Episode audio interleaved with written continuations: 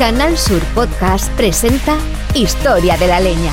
Vaya el pelotazo con Nuria Gaciño. Escucha el pelotazo, escúchalo en Canal Sur Radio. Escucha, escucha, escúchalo es el pelotazo. En exclusiva, el Chano de Cádiz nos contaba que el director de Honda le había llamado personalmente, hasta le había enviado su avión privado para sustituir al gran Alex Cribillet, que por problemas de salud se vio forzado a dejar de pilotar durante un tiempo. A pesar de que el Chano hacía casi 30 años que no se subía ni a una Vespa, convenció a los responsables de Honda para que le dejasen competir con su propia moto, que tuvo que ir a recoger desde Japón hasta el campo de Chiclana. Por más vueltas que le doy, aún no me explico cómo consiguió el contrato con esta escudería de tanto prestigio.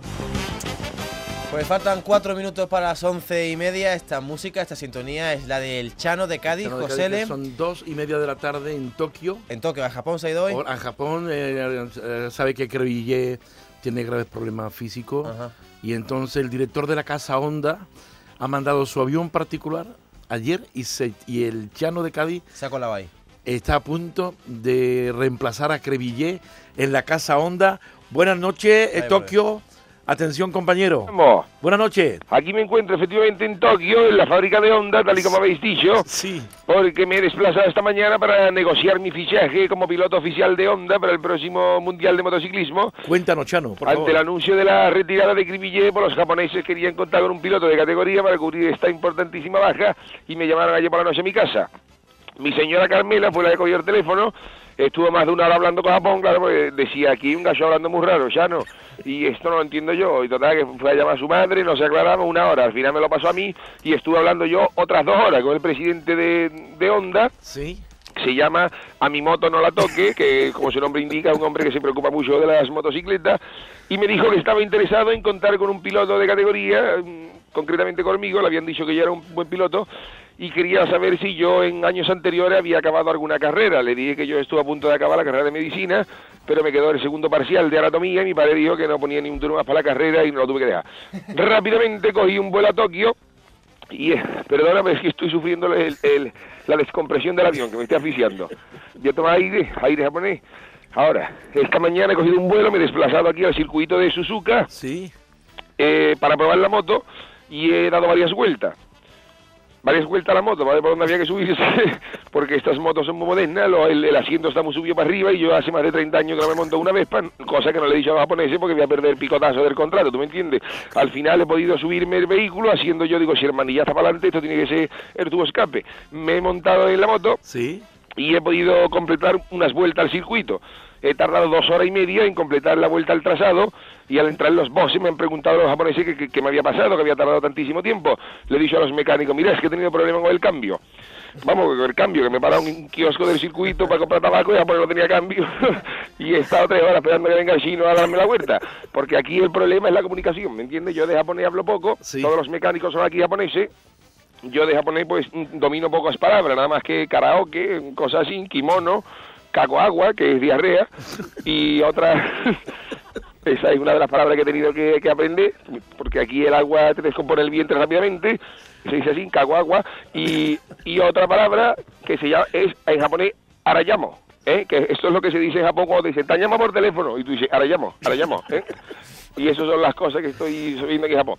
Al bajarme de la moto le comentaba al ingeniero jefe que la moto esta no va bien. Le digo, mira, carajo, que, que esto no funciona bien, esta moto hay, que, hay que reducirle el peso. La moto es muy pesada para no trazar bien las curvas. El japonés ha, ha estado de acuerdo conmigo, Sí. pero me han dicho, mira, es que ya no sabemos cómo reducirle el peso. Esto es aleaciones todo, titanio, mm, fibra de carbono, esto ya no sabemos cómo quitarle el peso. Le dicho, no te preocupes, llévatela al barrio de mi hermano Lolo, que la deja allí sin cadena y sin, eh, por la noche y, y verás la de peso que vas a quitar. El manillar te van a dejar con la de grifota ahí el barrio de mi hermano. Y entonces, ante la imposibilidad, me dijo el japonés que eso era un coste muy grande, llevar esta moto de Japón al barrio de mi hermano Lolo, y le dije, mira, pues con esta moto no vamos a hacer absolutamente nada, ¿eh? esto está en fase de desarrollo. Le he sugerido al jefe de mecánico de Honda que corriéramos el mundial con una moto que tengo yo en un campo de Chiclana, allí en, en un garaje, Sí. una mobilete campera de esta que tiene dos canastas de caracol a los lados. Me ha dicho el japonés, dice, mira, con esto no vamos a ir a ningún lado, ¿eh? con esto no va a hacer nada en los mejores circuitos de, de Europa. Yo le he dicho, mira, yo me apuesto contigo lo que tú quieras, vamos a hacer una carrera, tú pones en pista a los mejores pilotos del mundo, con las mejores ondas que tenga, y yo corro con la mobilete. Hicimos una carrera y al dar la salida me pasaron todos los japoneses con una velocidad que me despeinaron con casco y todo.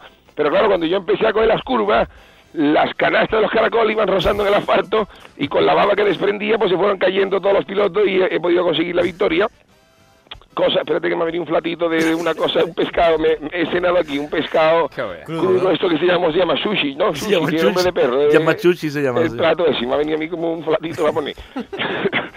y entonces te digo, aquí la comida es horrorosa, esto es un teledoto con palillo de esto, para el chino de karate aquí cogiendo moja, una cosa horrorosa.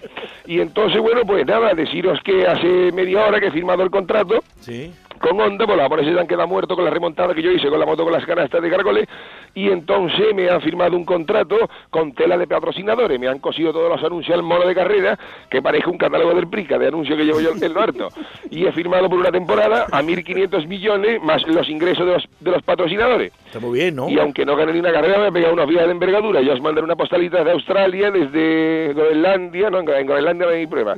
Holanda, Japón, Melbourne, todos esos países, os mandaré unas postalitas de allí. Muy Pues bien, nada más, Chano. comentar nada más eso, me, están me estoy repitiendo el sushi. Cuidado con los, cuidado con los, cara- cuidado con los caracoles. Venga, un abrazo, compañero, hasta Venga, luego. un abrazo. Adiós, Chano.